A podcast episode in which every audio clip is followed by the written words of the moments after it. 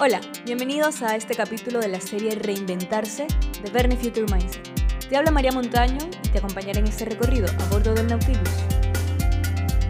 Como les dije anteriormente, la marca personal ayuda a exponer esa parte real y especial que te diferencia del resto.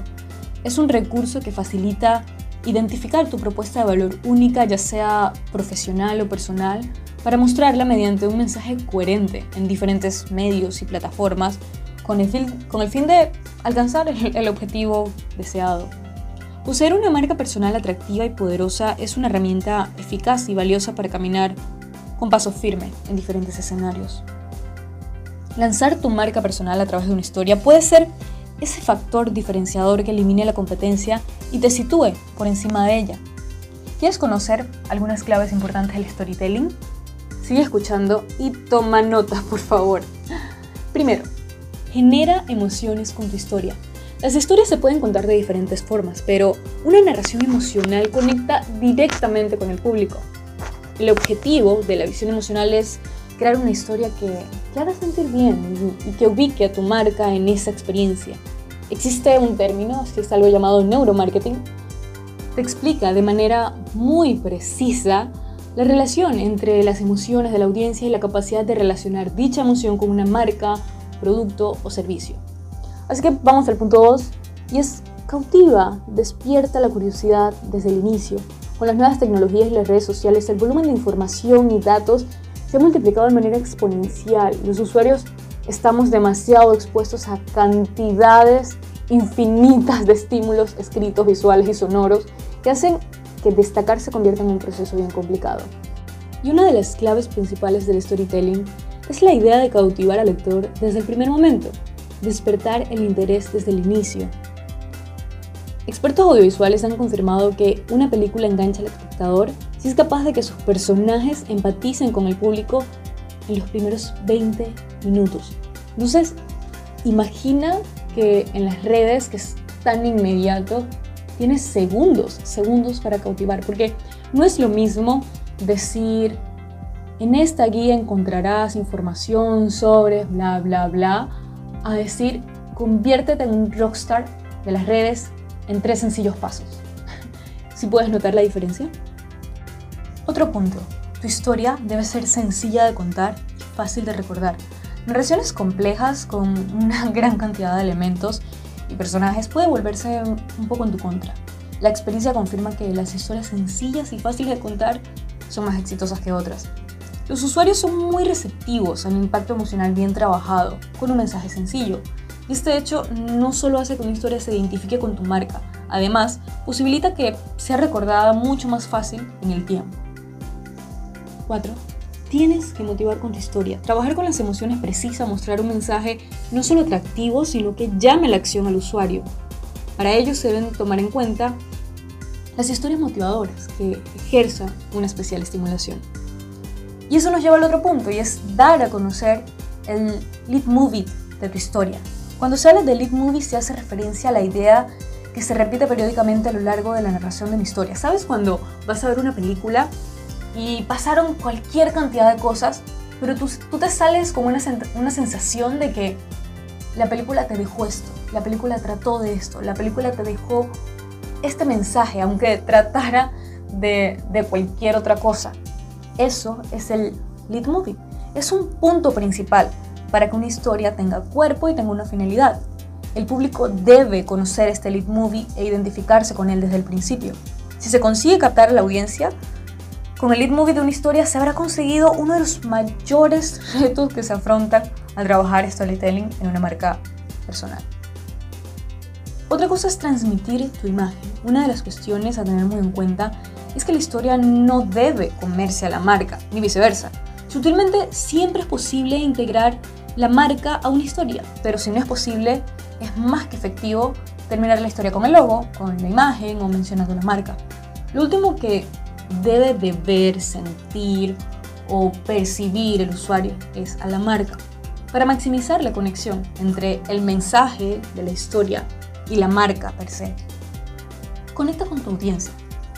Dominar las emociones de los usuarios implica obtener una fuerte conexión entre la historia y la audiencia. ¿Fácil? no lo es en absoluto. Buscar ese puente de unión entre historia y usuarios es una tarea muy compleja y requiere conocimiento del público, requiere crear una narración coherente que tenga la capacidad de identificar a la otra parte desde el inicio. Es una clave básica, básica del storytelling. 8. Crea una historia única y extraordinaria. Cada vez es más fácil crear contenido único, original, creíble y bueno, parece que todo ya está inventado, pero no es así. Es necesario invocar a la patrona de la innovación y a la búsqueda de algo nuevo para dar una base exitosa a la narración de una historia. Una historia única, extraordinaria, que capte la atención del público objetivo, necesita de un estudio de las características y tendencias de la audiencia de la marca. Conocer esta información ofrece un abanico mucho más amplio y rico para generar la historia correcta con suficiente atractivo. Repetir ideas no suele ser muy bueno a ojos de un público cada vez más exigente en esta época. También te recomendaría cautivar a tu audiencia generando expectativas. Los productos, servicios o marcas deben prometer algo. Los usuarios deben de acoger esas promesas como algo suyo y sentir la emoción, la emoción de que en verdad serán cumplidas. Las promesas conllevan expectativas y generan la tan ansiada fidelidad del público. Las expectativas suelen ser esos deseos, sueños o retos que la audiencia ambiciona y trabaja por conseguir algún día. Y por último, genera confianza con tu historia. Cualquier marca personal o empresarial ha de generar confianza. La historia vinculada a la marca debe proceder de igual modo. La confianza acerca a la audiencia a la marca, ayuda a empatizar y a crear vínculos de diferente naturaleza. Debe ser esa primera pieza que acerca al consumidor, para que después las otras cualidades de la historia enganchen en su totalidad a los consumidores. Pero todo esto que te estoy mencionando se puede aplicar, por supuesto que se puede aplicar, pero no todas serán necesarias de acuerdo al contexto. Porque también hay que recalcar que existen dos tipos de historias. Están las macrohistorias y las microhistorias. Las macrohistorias son probablemente las primeras que les vienen a la mente cuando aparece el término brand storytelling. Y suelen ser historias sobre los fundadores de la compañía y el mito del fundador. Ilustran por qué la empresa hace lo que hace. Esa historia de lucha de los líderes y su éxito, que a veces son tan cautivadoras que podrían convertirse en películas. Y te puedo mencionar un montón de películas que han salido de estas macrohistorias, como la más cercana, la película Steve Jobs. Pero también están las microhistorias, y estas constituyen la mayor parte de la narración de las marcas. Y en ellas se pueden encontrar todos los aspectos de una marca, desde las historias de los clientes, incluso la información que tiene los empaques, eh, información de sus empleados, de las plantas de, o sedes de las empresas y hasta las campañas que hacen. Estas historias pueden tener vida propia y recuerdo una de, mis campañas preferidas, que es una que hizo la marca de toallas sanitarias Always, que se llama Like a Girl, con el hashtag Like a Girl.